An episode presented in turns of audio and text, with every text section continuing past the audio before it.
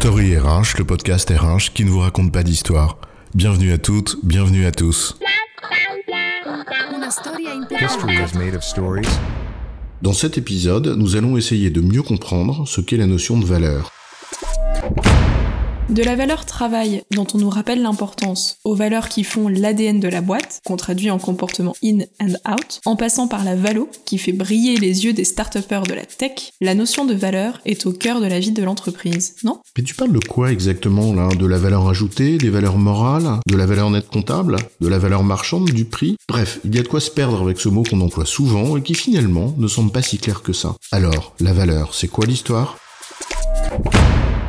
À une époque où il est devenu monnaie courante de faire appel au sens, on sent bien le retour des valeurs. Un peu comme si l'on passait d'une obsession de la valeur à la proclamation des valeurs. Alors, à défaut de parler du sens des valeurs, parlons de la signification du mot valeur. Et commençons par la première distinction que l'on peut faire entre d'une part les valeurs et d'autre part la valeur. Tiens, par exemple, les valeurs morales. Oui, ce qui distingue au fond ce qui est bien ou mal. Une sorte de corpus de principes à suivre pour bien se comporter, comme le respect de l'autre, la tolérance, etc. Et on voit bien alors qu'un groupe de personnes va se reconnaître dans un ensemble de valeurs. Un ensemble de principes qu'elles jugent importants et reconnaissent chez les autres et grâce auxquels elles leur donnent du crédit. Donc des principes qu'elles valorisent. Tout est subjectif. On voit vite arriver ici la première difficulté, le caractère objectif ou subjectif de la notion de valeur. Nous ne débattrons certainement pas du caractère potentiellement universel ou pas des valeurs morales, mais on reviendra plus tard sur cette idée de subjectivité. Les valeurs morales ne sont donc pas la valeur économique. On voit qu'il peut y avoir plusieurs sortes de valeurs, et on peut en imaginer d'autres. Tiens, la valeur sentimentale d'un objet par exemple. Eh bien, ce n'est pas nécessairement la même que sa valeur marchande. On peut prendre l'exemple de l'urinoir de Marcel Duchamp en 1917, La Fontaine. Un simple urinoir vendu aux enchères par Sotheby's plus d'un million de dollars en 1999 à un homme d'affaires. Ah bah ça fait cher du chiotard, oui, et j'en ai vu des moins chers chez Bricomarché. Bref. Et pourtant, celui qui l'a acheté a dit qu'à ses yeux, cela représente les origines de l'art contemporain. La valeur est bien subjective, mais il y a aussi une autre forme de valeur qui apparaît dans cet exemple. Une valeur historique, par exemple, ou une valeur sociale. Alors que pour d'autres, cela ne représente qu'une valeur fonctionnelle, un pissoir. La notion de valeur est donc non seulement subjective, mais aussi protéiforme, elle peut prendre plusieurs formes morale, économique, marchande, historique, etc. Concentrons-nous sur la valeur économique et revenons à cette idée de subjectivité.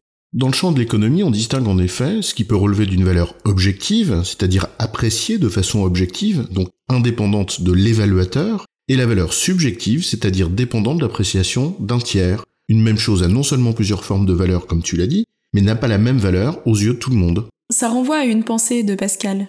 Plaisante justice qu'une rivière borne, vérité au-deçà des Pyrénées, erreur au-delà.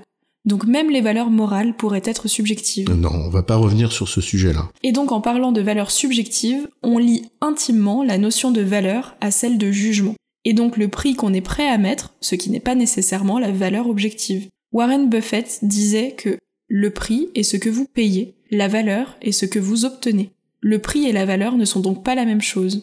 Le prix de la transaction, c'est le point d'accord entre vendeur et acheteur.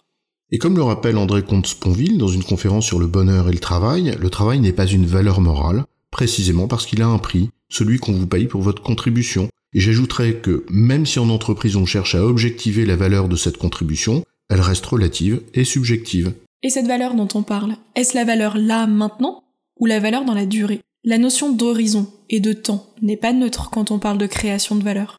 Quand on parle en effet de la valeur d'une entreprise, par exemple, on peut se demander la valeur pour qui? L'actionnaire et le salarié, par exemple, n'ont peut-être pas le même point de vue, notamment parce que le facteur temps est déterminant comme le facteur risque associé à cette valeur dans le temps. Une notion donc protéiforme et subjective et qui dépend de multiples facteurs. En résumé, la notion de valeur est à la fois protéiforme car elle peut être morale, économique, marchande, historique, etc. En économie, on distingue la valeur objective de la valeur subjective, cette dernière dépendant de l'appréciation d'un tiers et impliquant donc de nombreux facteurs, à commencer par les facteurs temps et risque. J'ai bon, chef? Oui, tu as bon, mais on va pas en faire toute une histoire. Story RH, le podcast RH qui ne vous raconte pas d'histoire. Retrouvez tous les épisodes sur storyrh.fr.